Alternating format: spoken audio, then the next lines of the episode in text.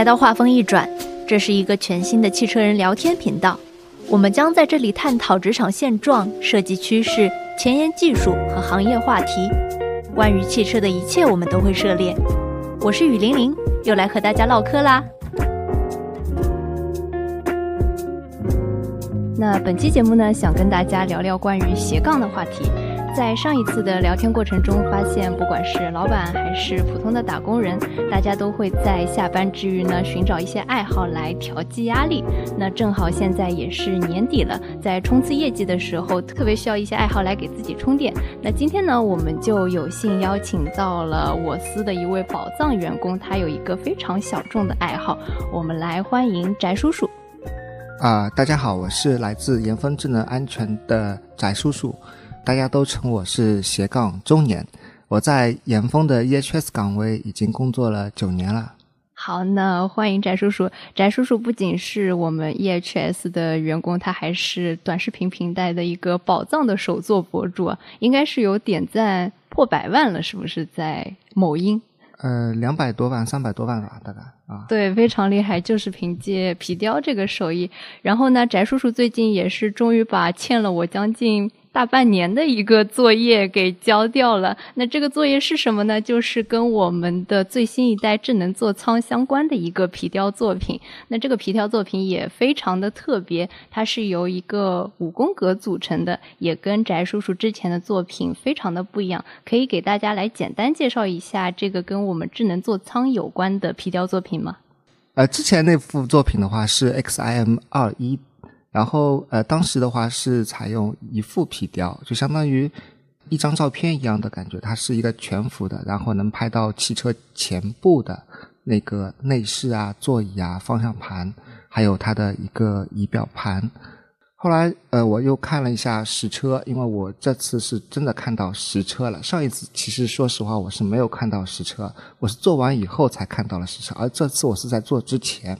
然后我看实车的话，就的确是感觉很震撼，在每一个细节的处理方面，都是能体现出我们严峰的这种高质量、高创意的那种精神在里面。然后我就嗯想了想，要不然就做五宫格，用五幅的作品来把它结合成一幅，从多个角度，然后能从不同的我们的 BU 的这个产品去刻画出他们的细节。那这样的话，就是可以让观众更清楚的去看到每一个 BU 他们的一些创意、他们的细节和整个车辆给人的一种感受。因为我在视频里面也加上了，就是我看的实车的当时的拍的一些视频嘛，然后把它结合起来，应该是能让观众可以看到一种更好的一种体验。所以当时我就想，干脆就卷下自己吧。最终，当我把这幅作品给完成以后，其实我自己也是挺满意的嘛。虽然说过程中的确是很曲折，或者说有很多的意外发生，但最终这个结果还是很好，就是我还是非常满意的。对，因为这幅作品确实它有放大了很多展车设计团队设计的一些亮点细节。包括我们的水晶桥，然后门板的灯光，甚至是座椅的渐变，都在这幅皮雕作品当中有所展现。我在你的某音。呃，看到你发的时候，有网友说，就是跟你之前的发的作品风格不一样，或者是雕的类型不一样。不过我觉得也是一次比较大胆的尝试吧，然后也获得了很好的流量。如果大家感兴趣的话，可以去 Show Notes 的底部来解锁一下这个视频，看一看我们的智能座舱，也看一看翟叔叔最新的皮雕作品。好，那所以关于这幅皮雕作品，我还想展开跟你聊聊，因为看了视频之后实在是太好奇了。这个皮雕它有我们座椅的展示，也有方向盘的展示，而看似一张平面的皮雕作品，但是它在灯光下其实可以呈现非常立体的真实的座椅的感受。那这个立体感它是怎么打造出来的呢？因为我们做皮雕的话，它会用到一种皮叫植鞣革，其实它并不是一种真正的革。因为我们很多叫革都会说人造革，我们只是习惯叫它植鞣革。它是一种用植鞣工艺鞣制而成的真皮，一般都是头层牛皮。像我用的皮的话，就是也是更好一点，我们叫它立木皮。立木皮的话，它是在日本立木县生产制作的特殊的植鞣革。嗯。它的延展性很好。当我用这种皮的话，就感觉哇，真的好爽！就是我用同样的技术去雕琢一个作品，但是它能体现出百分之两百到三百的这种效果。虽然说价格也贵，但的确很值。对于汽车内饰啊这些，如果说要做皮雕的话，它其实如果说要雕出那种感觉，还是很难的。那我就会选择这种比较好的牛皮。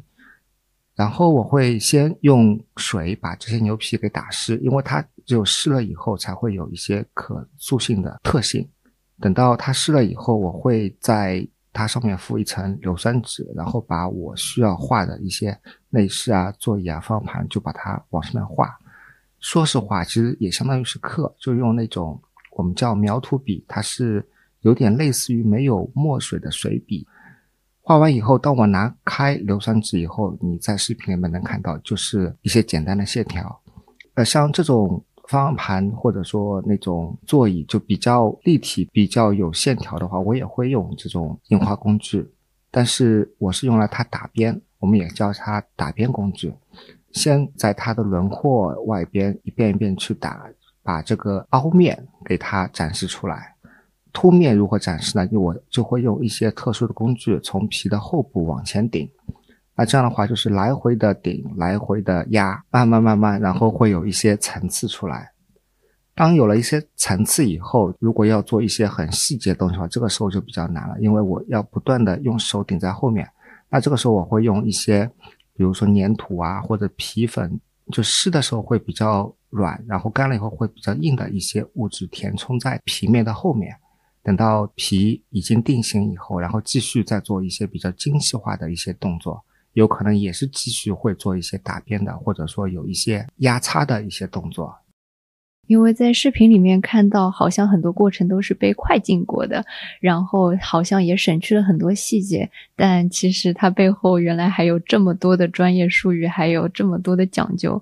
然后我对这个作品还有一点疑惑，是在于在视频里看到的，就是皮雕的上色是非常鲜艳的，在这幅皮雕的成品呈现当中，它又是非常还原实车的一个偏莫兰迪的蓝紫色。那这个色彩的运用上是不是也有一些讲究？对的，很多粉丝或者说很多的同事会问我，哎，以前你是不是学过美术或怎么样？其实我以前就没有学过美术。都是从小就只是喜欢画，然后会自己去画，纯粹是因为喜欢。但是接触皮雕以后，我发现，嗯，单单的热爱也不行，就是我需要有一定的，就是要静下心来去研究它到底是怎么回事，该怎么去弄。但我正好又是理科男嘛，那理科男的话，他有一个特征，就是说喜欢去研究，喜欢去试。做这些皮雕上色的时候，我们会用到各种各样的染料或者说是颜料。作为一个喜欢研究的理科男的话，我就会去不断的去尝试，然后把各种的颜色，呃，深啊、浅啊，或者说它不同的牌子、它不同的特性，然后我会去不断的去试，到底什么颜色和什么颜色融在一起，或者这个类型的染料和那个类型的颜料混在一起，它又是怎么样的一个效果？然后我也发现，就是世界上的颜色并没有一个是纯色的，它都是用不同的颜色给它堆积起来的。嗯，你在视频中看到的可能只是它的一个过程，在做皮雕上色的时候，经常是那种过程非常虐心，因为当你颜色上去后，其实和你最终的颜色是差异很大的。但这个时候我是有信心把它改回来的，但很多人在旁边一看，哇，你这个颜色上成这样了。就有点像那种幼儿园小朋友画画的感觉。其实我是知道，因为它有它的规律，我一定要先上这个颜色，或者说先上这种颜料，然后再上另外一种。等到我一遍、两遍、三遍、四遍以后，你会发现，其实它的颜色它一直在变，然后慢慢的就变得越来越真实。一般我的成品到了最后才看得出来它到底有多华丽，或者说多精致。因为我也教过一些徒弟啊，什么他们小徒弟好多好多，全全国都有哇。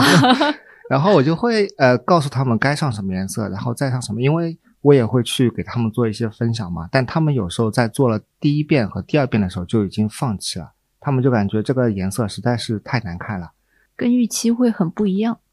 对，我的预期是我的成品，他们的预期是他们的过程。他们只看到了眼前的这些颜色，并没有想象后面如果说我再上什么颜色能变成什么样子。徒弟他们会在那一步就会很崩溃。虽然说我天赋的确是有那么一点点的，但我就感觉很多时候不单单靠天赋，还要靠你的信心、你的自信，或者说你的直觉。因为我感觉我是能把这个事情给做好的，就很多时候就把它坚持下来。该如何去上色？其实我的积累就是我一遍遍的尝试，然后我的自信就是我每次尝试好以后，我这个结果不管是失败还是成功。其实我都已经把它记在心里了，我知道我该怎么去做，把这个东西给做好。因为有时候虽然说我没有到我的预期的颜色，我认为它是失败了，但其实的话，它可能会有另外一种效果。另外一种效果，我看到以后，我就会把它记录下来，就知道啊，以后如果说我要这种效果的话，那我就会最终就是会选择这个方法去做。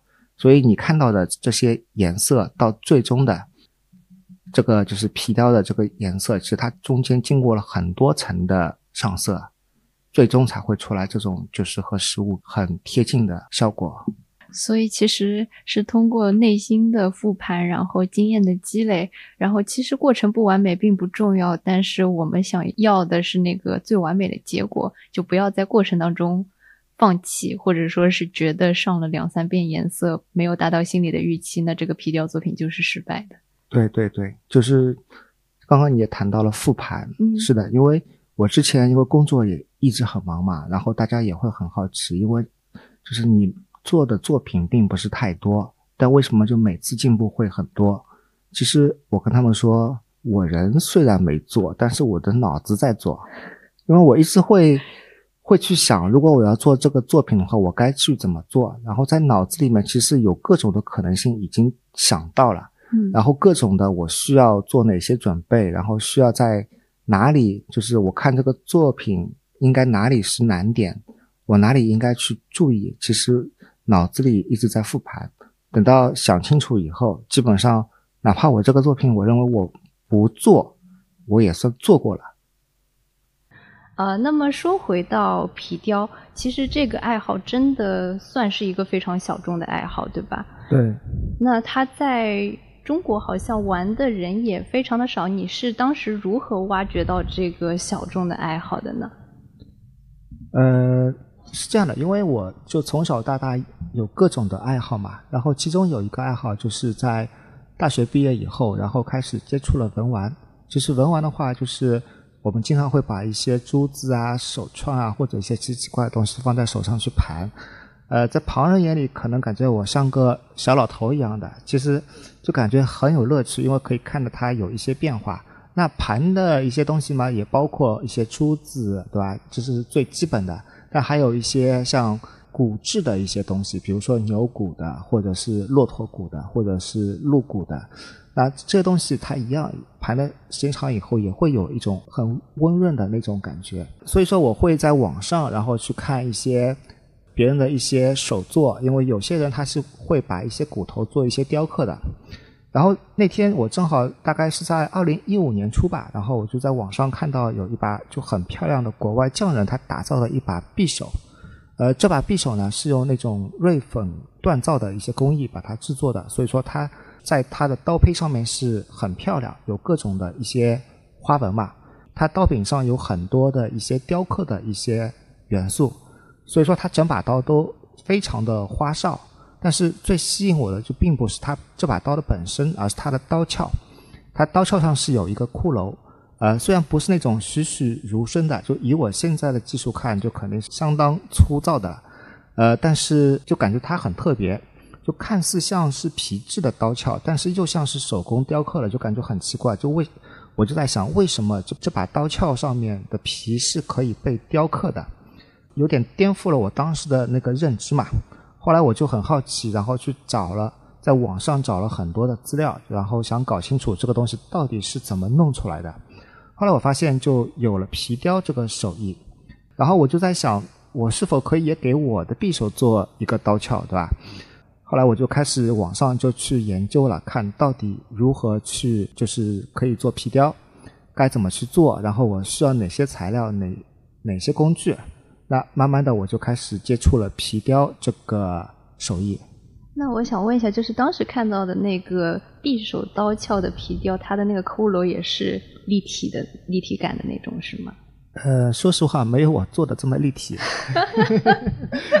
因为当时，因为其实，因为我们这个皮雕的这个这个，就是在皮雕界里面，我们的手艺其实也都在进步。当时因为是二零一五年，然后这个皮雕其实，在不管是国外还是在中国，其实也都是还比较落后，因为只有最近几年，可能因为。就是中国在这一块，它做的比较有创新。其实我看了一下国外的一些皮雕作品，呃，包括日本的，其实他们就是从很早以前到现在，其实没有多大的突破。但是到了中国这里的话，其实有很多元素是中国特有的一些元素，然后通过一些皮雕匠人的优化，其实做出来东西就和以往就是会反差很大，然后看起来就是说是进步很多了。大家一般会植入什么元素？是比较偏中国风的元素在里面吗？还是对，肯定就是一些什么神兽、龙啊、貔貅啊，然后还有就是我看到一些蝴蝶、荷花，类似这种的很古典美的那种风格，然后融合在一起，其实和以前欧洲的那些皮雕完全不一样了，就看上去非常非常好看。还有一些就类似于我这种匠人，就特别卷。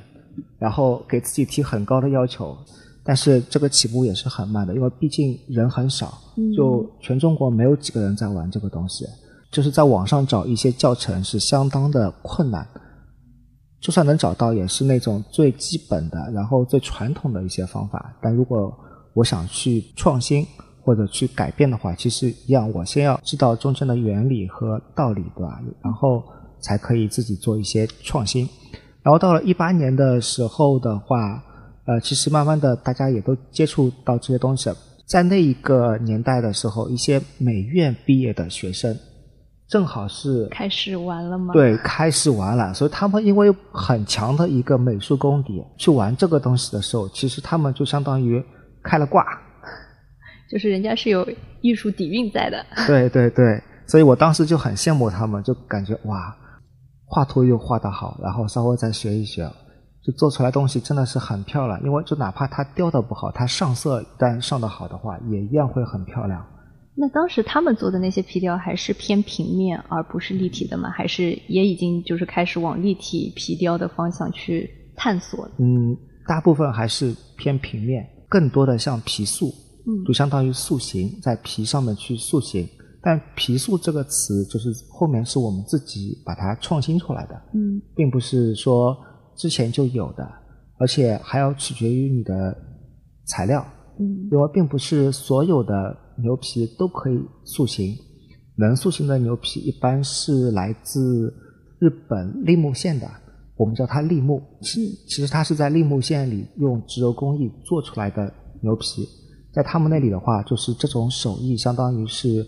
祖传的嘛，然后也是一种传统的一种手艺，所以说在他们那里出来的牛皮是相当好的，就相当于是我们叫它是呃牛皮中的劳斯莱斯那种感觉，所以我每次买的话都会买那种牛皮。那在这里我有个比较外行的问题，就是立木线的皮跟我们传统的汽车内饰选用的皮它有什么区别？就是它区别是主要在你刚才提到的那个塑形方面吗？除了塑形，从一开始的它的工艺就会有区别，因为一开始的话，如果说是呃我们汽车行业的皮都是铬鞣的，就是那种重金属去把它去弄出来的，嗯，这些牛皮，那这些牛皮的话，其实它没有那种可塑性。植鞣革的话，它虽然叫革，但是它也是头层牛皮，我们只是习惯叫它叫植鞣革，它就是通过植鞣的工艺，一些植物用植物里面的一些成分。作为原材料去揉制这个牛皮，当它出来以后，这个牛皮一旦被水打湿了以后，它就有很强的一个可塑性。当它干了以后，基本上就定型了。嗯，了解了。所以其实从选材料开始就已经是很严格的一个筛选了。然后刚才也提到了，其实一开始玩的比较多的叫皮雕，后来创新的一个小。就更垂类的分类叫皮塑。那其实，在你做皮塑的前期，应该有很多的困难，因为刚才也提到，就是没有什么材料去学习，没有什么视频去模仿。那当时是怎么样去呃让自己就是学习更多皮雕的技艺，然后去不断的打磨作品的呢？呃，当时的话，因为的确网上的一些资料很少很少，然后我就看到一个关于唐草的。唐草它什么呢？就是说通过不同的印花工具在牛皮上去砸，砸出来各种形状，然后把它拼成像花一样的图案。嗯，在以前的欧洲那里是很流行的，但是经过了这么多年，它还是像唐朝一样的。但是我就感觉这个唐朝又不好看，但是我看中了就是那个刀鞘上的骷髅。嗯，因为我感觉它已经有一些创新了，但我就在想，我能不能做出一个。最起码我也要能做出一个骷骷髅，对。然后我就在研究，然后我就网上买了很多的一些呃工具。其实当时淘宝上就已经有卖皮雕的工具了。其实这些工具的话，都是那种印花工具，都是看如何去就是砸出不同的样子。然后当时我就在网上买了很多，我也不管它实用不实用，包括一些什么旋转刻刀啊什么，都在网上。买了以后就自己开始试，到底用什么手法才可以弄出一个骷髅？后来我当时用的牛皮也不是那种很好的，因为纯练手的嘛，就买了一种最普通的那些植鞣革，然后做做做做到后面就发现，哎，我用这个工具可以出出来那个形状，然后用那个那把刀去划一下会出来那种风格，然后我就不断的去尝试，到最后的话我就做出来一个骷髅的交通卡套。嗯，因为。就是说，他因为我就在想，一样做了嘛，就干脆就做个皮具出来。因为交通卡它也是很简单的，只要在旁边稍微缝缝线就可以了。当时也没有那种什么双针双线那个什么波浪线什么的，我就直接拿线抄抄抄抄就往上缝了，只要只要把它缝合就可以了。然后做了一个很粗糙的一个骷髅的交通卡套。哎，我有个问题，这个骷髅头它是立体的吗？不是，是平面的。但是，呃，也不能说平面吧，就它有凹凸感。嗯。但并不是说你看到的像那种三 D 的那种，它只是有一个凹凸感，摸上去是有凹凸的，看上去其实也就这副样子，而且很粗糙。然后我就把它送我老婆了。嗯。因为能放交通卡套的嘛，因为当时还没有手机 app 那种很简很方便去扫扫。对，就都是用交通卡套的。然后我就给送给我老婆了，我看她用的也挺开心。所以就是收获到了很大的鼓励，是吧？对对，但其实最大的鼓励并不是从我老婆那里来的。那有没有什么其他的让你印象非常深刻的就是呃送人的作品也好，给别人做礼物的作品也好？其实我感觉每一个作品送给别人都印象很深刻。就比如说我之前，因为我也支持海外的一些 EHS 的一些项目嘛，有一次我要去塞尔维亚，然后。那里的 EHS 其实帮助我在就在工作上给了我很多帮助，嗯，然后我想作为一些答谢，然后我就雕了一只老虎给他，嗯，因为是那个视频里的老虎嘛？就是点赞很高的那个。对的，对的，对的。后来，后来，呃，因为为我为什么送他老虎呢？因为我帮他算了一下，他应该是属虎的，嗯，然后我就跟他说：“你是属虎的，要不我送你一只老虎。”因为他什么？他是虽然是一个老外，但是他对中国文化也是蛮有研究的。对他研究易经的。嗯。后来，后来就是他说，呃，他听我说是属虎的，他对我是属虎的。后来我就做了一个老虎的皮雕送给他，一个皮雕画。呃，我就跟他说，因为你是属虎的，所以我送一只虎给你，可以保佑你。他说，嗯，很好。但是当他拿到这个老虎以后，他真的就很惊讶，当场就呆掉了，因为比我拍的照片或怎么样都好，因为他看到了实物。嗯，他当时就很兴奋，后来就是拿着这个作品，跑到他们那边办公室里一个一个去炫耀，就是给同事一个个展示。对，然后告诉别人这个是我送给他的，是我亲手做的。当时那个是不是？就是自豪感、成就感就一下子爆棚了。对，但是最关键的一个一点什么？有一天我到他家里去做客，因为他邀请我去他们家吃顿晚饭。嗯，后来我去了以后，发现他这个就我的皮雕作品被他放在他们家里最高的位置，天花板的级别了，就很高的一个地位放在家里。当时是不是就更加开心，把这份礼物送出去？对的。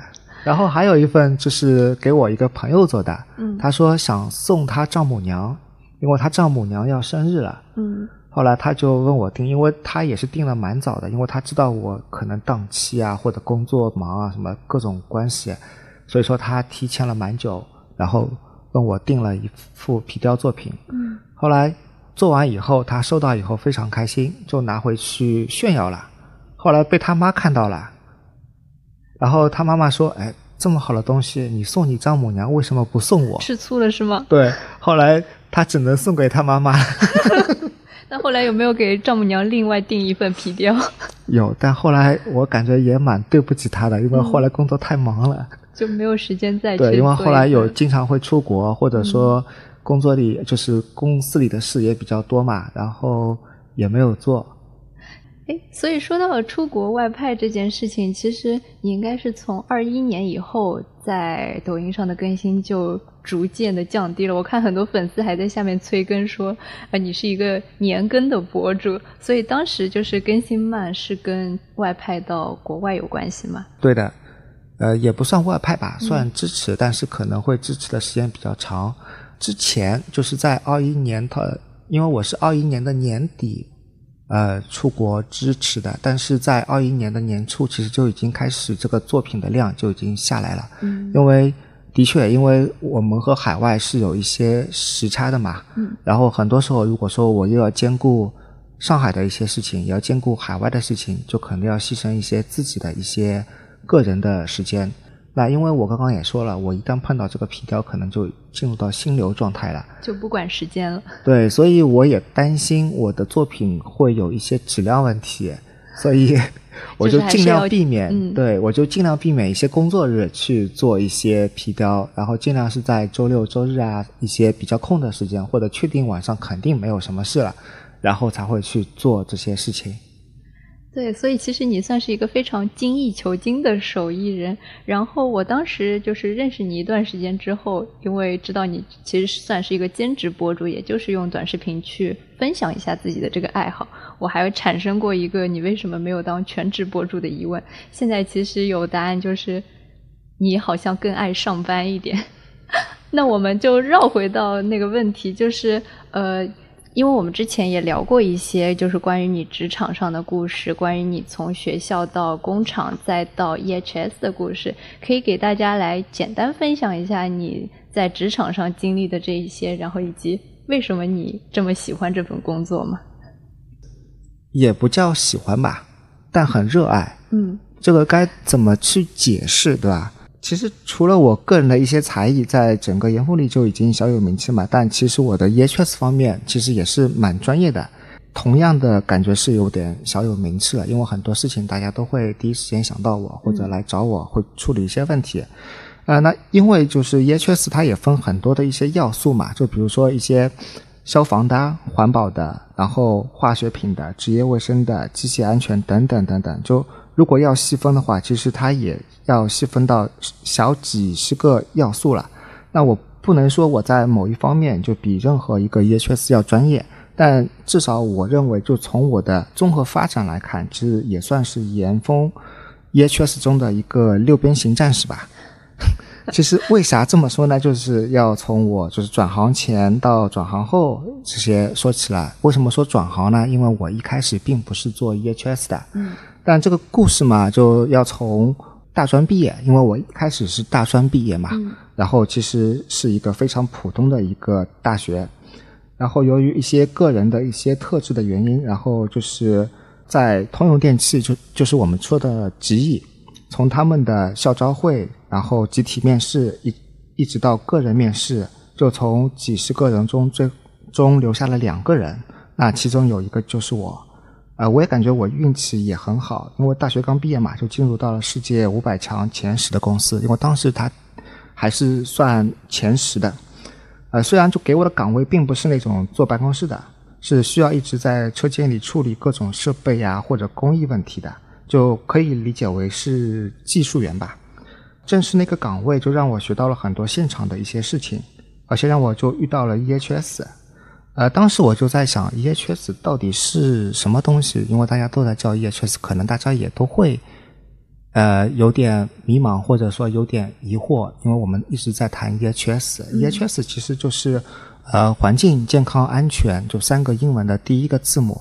那顾名思义，就是说我们要负责公司的环境啊、健康、安全相关的一些。事情，但这个 EHS 岗位就哪怕现放在现在，其实也是挺冷门的，因为大多数人都不知道就到底 EHS 是干嘛的。因为虽然刚刚是解释了大概，其实大家也都不知道具体 EHS 是是干嘛的。当时也包括我，呃，所以 EHS 最初给我的印象是：第一，感觉权力很大，就说有问题就可以停产。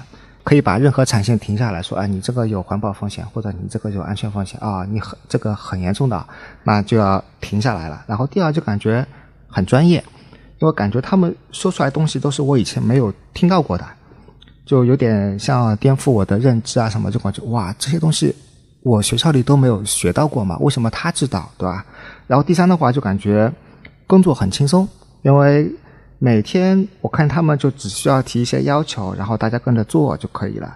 所以我就当时在想，如果我可以做 EHS 的话，但不是每天工作都会很快乐嘛，对吧？那于是我就和我去领去和我的领导去聊了这个话题。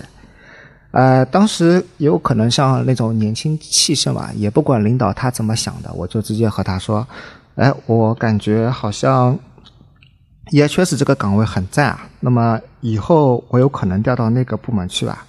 然后我领导听了后就笑笑说：“嗯，应该没有啥问题吧？就不过你得先懂，不然怎么转过去呢？对吧？”然后我想也有道理。我当时因为我的领导在公司里也算混得蛮好的嘛，然后各种人际关系啊什么也处得比较好。然后我就，他就帮我去 EHS 里打了个招呼，就大致的意思就是说，以后 EHS 有啥活啊，就比较基础的或者忙不过来的时候，可以扔给我做，让我边干边学。然后就比如说什么兼职的安全员啊，EHS 要素的负责人啊，因为当时在集里面，他们呃 EHS 是分二十一个要素，只有大概几个。比较关键的要素是掌握在 EHS 工程师手上的，其他的都是在各个的兼职安全员手上。后来我想，哎，那行吧，就先学起来吧。然后 EHS 那嘛也比较蛮好说话的，然后也点头 OK 了。这样的话，我就名正言顺的拿到一份兼职工作了。但是这个兼职工作就是相当于一份工资，然后打两打两份工，也没有多给我钱，对吧？但是我感觉，呃，也挺好，因为毕竟我能学到一些其他的东西嘛。后来就是我对于这个做着做着，然后就是我对于这个工作就有了一个颠覆了。其实并不是我想的这么简单，因为我们看到的专业的背后，其实需要很多的一些知识的积累啊，然后很多的一些钻研，才可以就就是看到问题就能说出来，而且说的很专业。其实我们就只看到了别人的一些光鲜，其实他们背后的一些付出，然后别人考虑的点，如果自己不是完全的经历，是根本体会不到的。那这样更让我决，就是更让我决定要坚持下去的原因是什么呢？就是说，呃，就比如说医生，其实我们都感觉医生是救死扶伤的，就是一个很神圣的职业。其实而 EHS 它的一个一个。职业它的一个呃目的是什么呢？就防止我们去看医生，对吧？那不论是从 E 的环境的、H 的健康的、S 的安全的，出了问题，我们其实都要去看医生的。更严重点，估计连医生都见不到了，就直接开开席了嘛，对吧？那所以说，要我们 EHS 存在，要我们 EHS 去发现问题，然后去有一些方案的解决。那这个时候我就感觉，其实我们 EHS，那就是比医生更神圣的职业了，对吧？那我们也不是遇到事后去拯救别人，而是在日常的工作中去提升我们的一些工作环境，然后提高员工的安全认知，然后降低各项的风险，从而达到那种零事故、零伤害、零超标排放，那就完美了嘛。所以当时我兼职做着做着，就感觉虽然很忙很累，但也是很充实，也很踏实。因为我并没有因为我做多了拿少了而感觉抱怨嘛。呃，这个是说实话，我并没有 那个没有自夸。对 对对，因为当时我就是一个大学刚毕业以后，就是完全就是用这个心态去做这个事的。呃，而且心里就真的很踏实，因为我就在想，如果我是多了一门技能，其实哪怕我失业了，那我还有第二次机会，有可能去找 EHS 这个工作，而不是原来的那个老本行嘛。嗯。而且我这样的话能懂得更多。那就这样，突然有一天，那也真的叫我运气真的很好。突然有一天，我们公司 EHS 部门整个部门都空了，他们都走了。什么原因？突发的情况。对，什么原因就不多说了，但都走了，就没有一个人了。嗯。那这个时候，就是领导想招一个 EHS，但是他又希望是可以更了解公司内部的一些生产啊、设备啊、工艺啊一些情况的人。那这个时候也就我了，对吧？嗯。所以。现在想想也蛮开心的，就是这个呃泼天的富贵突然砸到头上的感觉。对，就是对，虽然说是突然砸过来的，但是当时就验证了一句话，就是机会是给有准备的人的。对我刚刚心里也是突然浮现了这句话，就是你做了这么久的准备，然后突然那个机会来的时候，其实就应该是你去承担 EHS 的工作。对的，对的，所以。当时就这句话，就是机会给有准备的人。这是这句话的意义，就我是真的充分的感受到了。所以我以后的一些工作的心态啊，什么，就是也是因为这件事情就有了很大的一个影响。因为我知道，很可能我平时干的，我认为这个不是我的本职工作，或者说我认为这个不该是我做，或者我不想做。其实我多做又怎么呢？对吧？嗯。多做的话，其实有可能对我以后有真的。有可能有一些我自己都说不准的影响，就说不定机遇是在后面的。对的，对的。所以我现在就像我刚刚说的，其实我做事也比较认真负责嘛。然后人家托我做的，那就做呗。就是能帮的忙都会帮一下大家。对对。那其实现在就是 EHS 还算是一个比较新兴，其实算是一个比较。热门或者说是有潜力的岗位，那因为今年我们的秋招也刚刚结束嘛，应该会有一些应届生同学也会来到 EHS 的岗位。那么对于他们来说，呃，如果他们来问你这份工作最有意义的部分，或者是你觉得最离谱的部分有哪些，你可以给他们一些这个工作正反面的一些客观评价吗？像我刚刚就说的，EHS 的意义就防止别人去看医生，就抢在医生之前让大家平安的、健康的去工作。那我就感觉最有意义的部分就是这部分了。也就是说，我们做的所有的职能，就它并不是说我哪一部分的职能有意义，而是说 EHS 所有的职能它都是非常有意义的。就是我们对于未来也都是未知的嘛。但我们可以做好我们现在就在工作中将一个个的风险点和隐患都消除了，那就是最有意义的事了。那当然就是单单靠传统的 EHS 检查是绝对不够的，因为最以前的我们脑海里的一些安全员，包括一些国企的安全安全员，都是一些快退休的老头。然后到厂里去逛一圈，说啊，你这个有问题，你那个有问题啊。好了，今天我这个检查结束了，对吧？但其实的话，就是这点是完完全全就是远远都不够的嘛。需要从 EHS 体系的策划、培训、赋能、项目初期的一些规划，然后设备设施的设计、原材料的选择，包括我们供应链的 EHS 能力相关的一些评估等等各个方面，然后去策划、去考虑，其实综合在一起。这些就不单单是传统的一些安全员做的什么安全检查、发现问题、检查问题这么简单的了，它更涉及到很大一部分，就像社会责任、企业的社会责任。我们就是有义务通过日常的一些 EHS 各项的管理，去让企业安全有效的发展。同时，我们需要让每月每一位员工可以。健康、安全、安心的在公司工作，让他们可以投入到，可以让他们更投入的去往他们的目标去发展。好，那刚才聊了这么多，其实我想到了斜杠青年是来源于英文的 slash，它是指一群不满足于专一职业。而去选择多重职业和身份的多元化的生活方式，那包括近两年来说，对副业的探讨是非常热的一个话题。然后我看六七月份的时候，有份研究就说，呃，现在有百分之六七十的年轻人有副业焦虑，或者是去进行副业的探索。但不管是斜杠青年还是副业，就是在我看来，都是一种去寻找自己爱好的过程。呃，也是在这个不确定的大环境下去寻求一份稳定的一个探索。所以想问一下翟叔，其实除了皮雕之外，还有没有一些别的什么比较特别的爱好？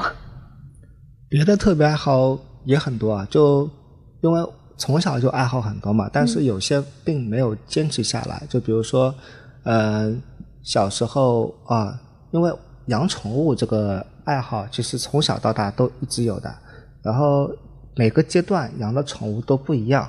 小学的时候就跟着我爸玩热带鱼，嗯，然后自己也会做一些水族的一些宠物的一些繁殖啊，或者说是因为家里有很多鱼缸嘛。然后长大了以后，嗯，就开始养那个我们叫爬虫，就是相当于冷。冷血动物，嗯，呃，那种蜥蜴啊、壁虎啊、蛇啊什么的。因为我以前也是因为养的时间长了以后也有点经验了嘛，然后也正好是，呃，上海的某个宠物论坛的爬虫版的版主，家里就很多的一些各种各样的冷血动物，然后做一些。举几个例子吗？呃，手工，手工也分很多种，其实。我们叫手工，其实它就是壁虎。嗯，但是我养的壁虎并不是你看到的，就是房顶上的那种，是呃，我们叫豹纹手手工，因为它有很多基因，然后它根据不同的基因去去匹配，然后可以得出不不一样的那种，就是其他基因，或者说这个该怎么说呢？反正就是玩基因的，就是把它们各种基因去进入生物领域了。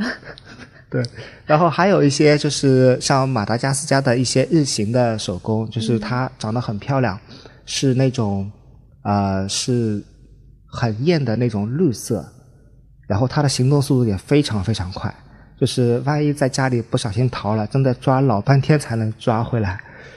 然后还有就是一些蛙类的，嗯，然后经常我们家晚上会很热闹，因为会有一些青蛙会叫。一片蛙声。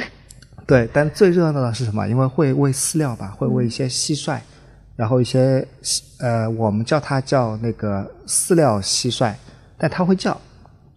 有时候喂完以后会逃走，就是从爬，就是我们叫爬箱，就养爬虫的那个箱子那条缝里面逃出来，然后钻到我的床底呀，或者是沙发下面。到了晚上。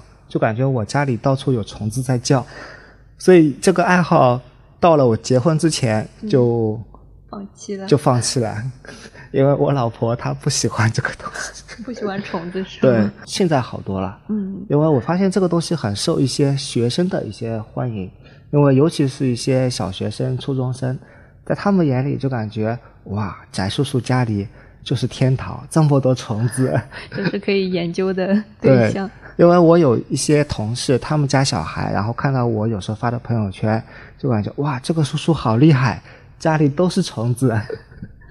对，其实这个也是我刚才想说的一点，就是小时候的爱好感觉跟长大之后的爱好会不太一样。小时候的爱好更像是就是去探索世界的一种好奇心，就像那些小学生会对你家的昆虫很感兴趣。但是长大了之后，就是到我们现在这个时候，可能爱好更像是一种。治愈的方式，去平衡工作、平衡生活的一种方式。然后最近有一则很热的新闻是，上海年轻人沉迷上夜校，他们会花五百块钱去买十二节课，然后去学一些红酒品鉴啊、戏剧表演。这个其实我觉得也是当代年轻人去寻找自己爱好，或者说是去探索自己爱好的这么一个过程。好，那我们今天就聊到这里，谢谢翟叔叔来做客。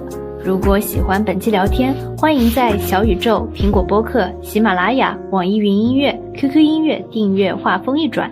如果对翟叔叔的作品感兴趣，可以到 Show Notes 底部解锁更多作品的视频。